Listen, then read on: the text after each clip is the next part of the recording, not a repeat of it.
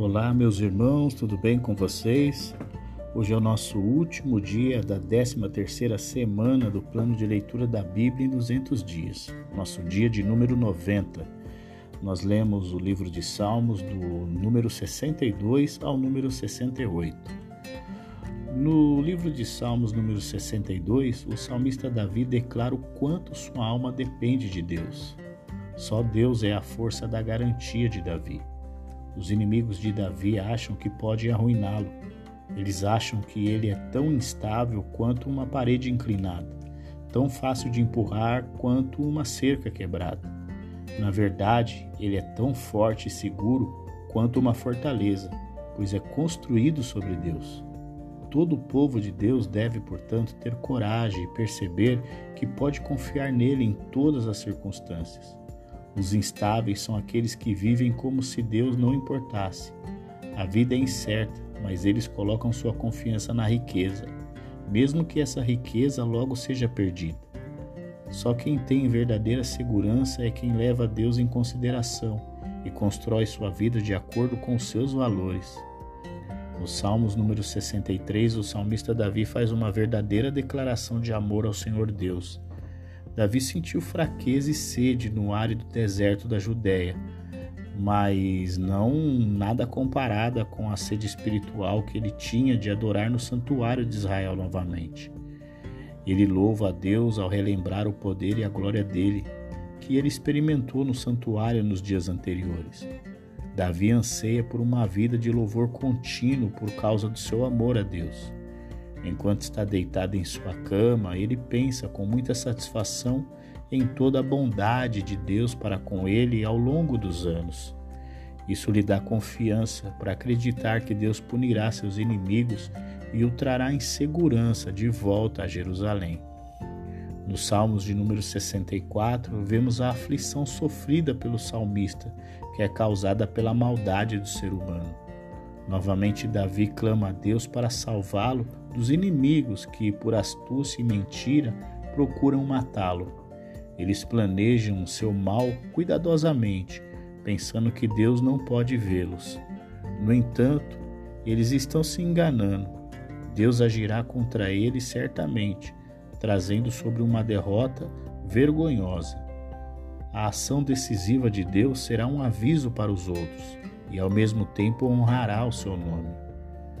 Nos Salmos de número 65, o salmista oferece a Deus louvores de gratidão por suas obras maravilhosas. Ao se aproximarem de Deus, os adoradores estão cientes de suas falhas por causa do pecado. Eles percebem que o perdão é necessário antes que possam desfrutar da plenitude da comunhão com Deus em sua casa. Eles relembram seus grandes atos, tanto nos acontecimentos da história como na criação natural, e os veem como motivo para que todos, de Oriente a Ocidente, gritem de alegria. Chegando mais perto de casa, os adoradores veem a provisão de Deus na terra bem irrigada, nos riachos, na colheita total e no campo florescente diante deles. Eles veem a cena como se Deus estivesse dirigindo pela terra em sua carruagem para inspecionar sua riqueza, e as pastagens, a colheita, os rebanhos se juntam em gritos alegres de boas-vindas ao seu provedor divino.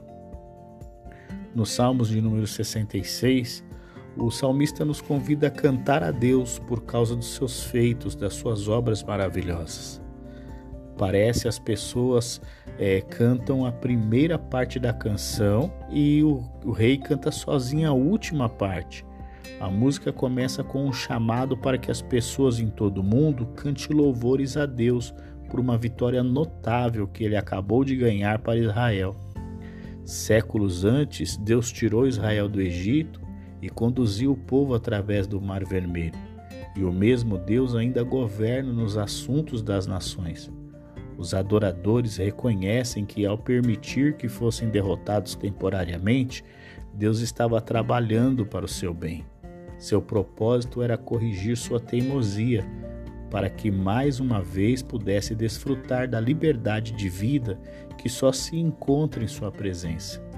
O rei então canta seus louvores, prometendo oferecer sacrifícios em cumprimento dos votos que fez a Deus durante o tempo de angústia.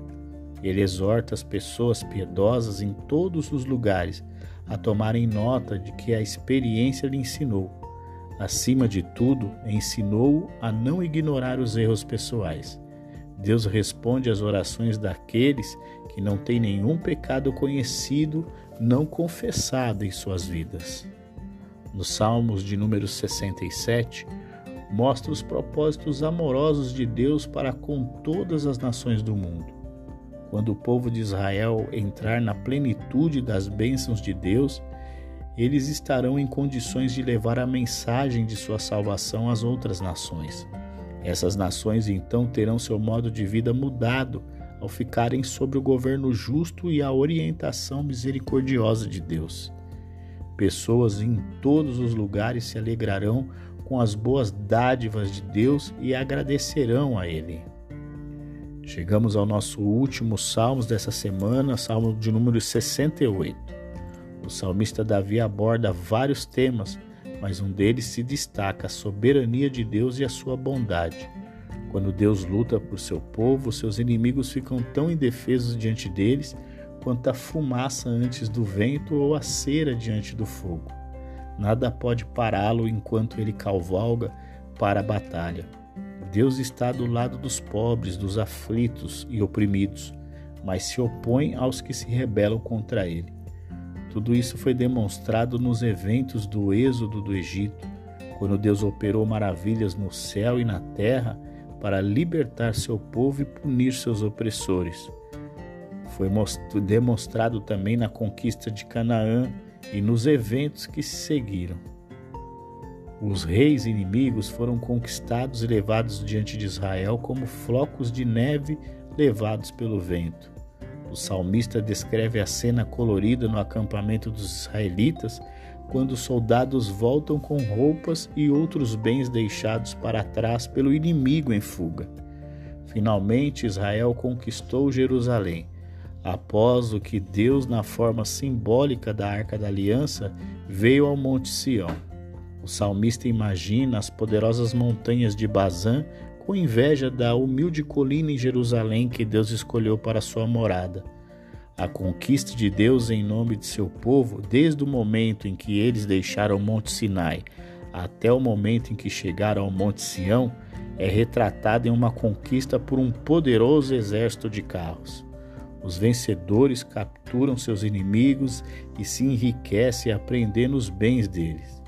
Essas lembranças do passado encorajam Israel a ter confiança em Deus para o presente e o futuro. Ele continuará a ajudá-los do topo das montanhas de Bazã às profundezas do mar. Nada pode resistir a Deus. Israel triunfará sobre os seus inimigos. O salmista então descreve a procissão triunfal quando cantores, músicos e dançarinos, seguidos pelos representantes tribais, entram no santuário.